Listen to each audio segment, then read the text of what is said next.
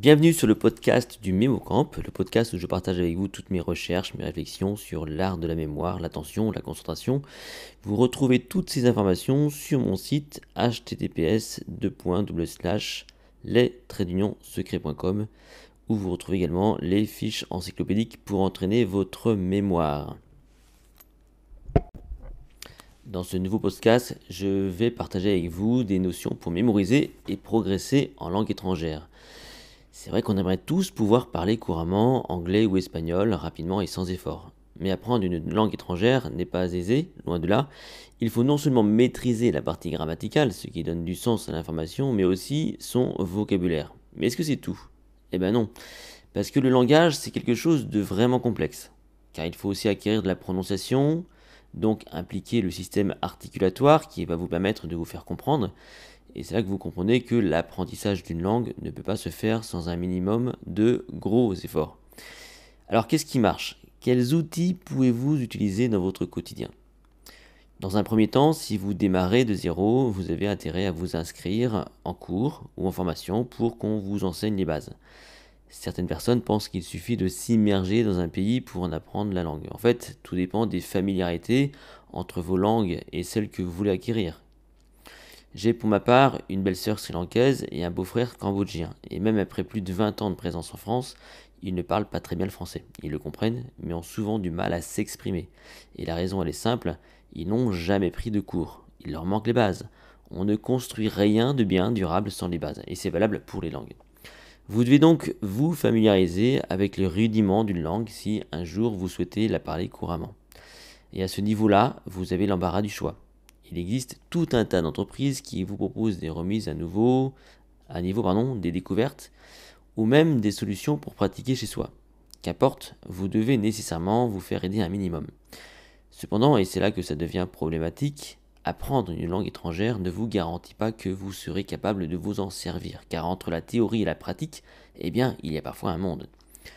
Suivant les régions où vous vous déplacerez, vous serez notamment surpris par les accents qui diffèrent, comme chez nous en France, et vous devez donc impérativement pratiquer et écouter.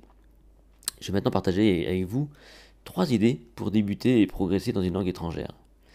Il y a pour commencer les méthodes en ligne. Les méthodes en ligne sur Internet et sur mobile. Sur le web, il y a euh, donc différentes méthodologies. Vous avez sur mon site web donc euh, des, solutions qui vous sont euh, proposées, qui sont souvent intéressantes euh, mais il y a donc euh, également des, des, méthodes en librairie comme, euh, comme Assimil, par exemple, si vous connaissez. Mais je ne vais pas m'attarder forcément sur ces méthodes.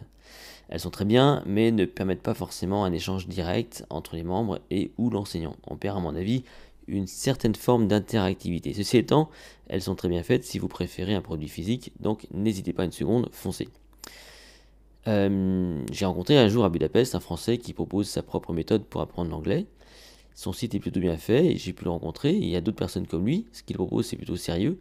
Donc, euh, n'hésitez pas à vous intéresser à, ces personnes qui proposent des solutions sur, euh, Internet. Il y a notamment souenglish.com que vous pouvez aller voir, qui est un site extrêmement bien fait pour, pour apprendre notamment l'anglais. Et vous trouverez certainement d'autres solutions.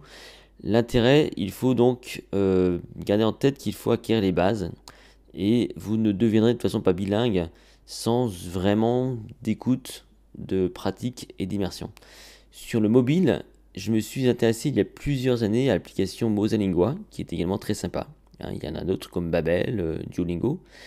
Euh, vous apprenez ainsi les bases de plusieurs langues de votre choix, comme l'anglais, l'espagnol, l'italien, l'allemand, le portugais, et directement à partir de votre mobile. C'est très bien et c'est interactif. Vous écoutez différents messages et vous tentez de les répéter. Ces messages sont présentés par thématique et en fonction de votre aisance, ils vous sont reproposés un peu plus tard en révision. C'est très bien fait.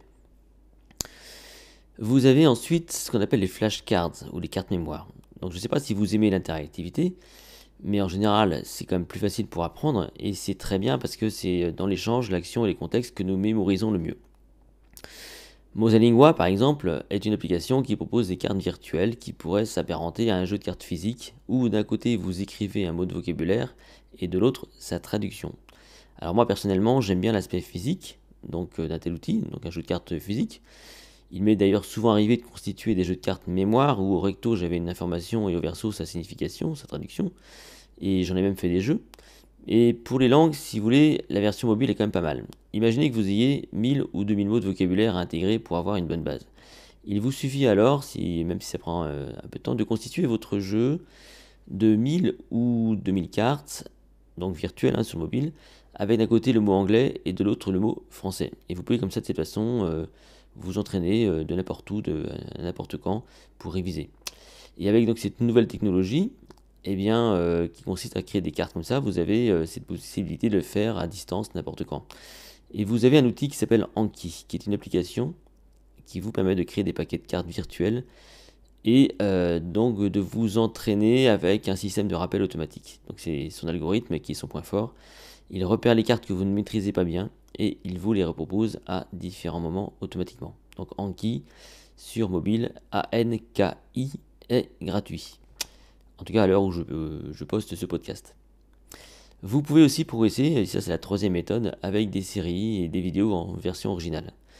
Euh, ça va donc vous aider à progresser grâce à l'écoute en visionnant des films ou des séries étrangères sous-titrées en version originale. Par exemple, si vous regardez un film américain, faites-le dans sa langue d'origine avec le sous-titrage anglais, car non seulement vous entendrez les mots, mais en plus vous les verrez écrits. Or, on le sait maintenant, pour retenir du vocabulaire, il vaut mieux entendre les mots et les voir orthographiés.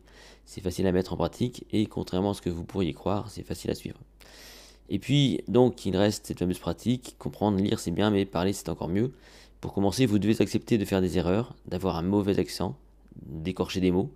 L'apprentissage est favorisé par les erreurs, quelles qu'elles soient, donc n'ayez donc pas peur de vous tromper et de vous jeter à l'eau.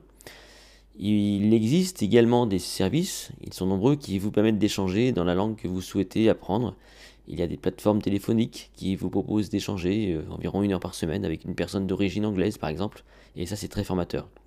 Si vous habitez dans une grande ville, renseignez-vous car certains instituts franco-américains ou franco-anglais proposent aussi des rencontres. Vous rencontrez des Anglais, vous conversez avec eux, vous nouez une amitié et même participez à leur intégration. Et là, chacun y trouve son compte.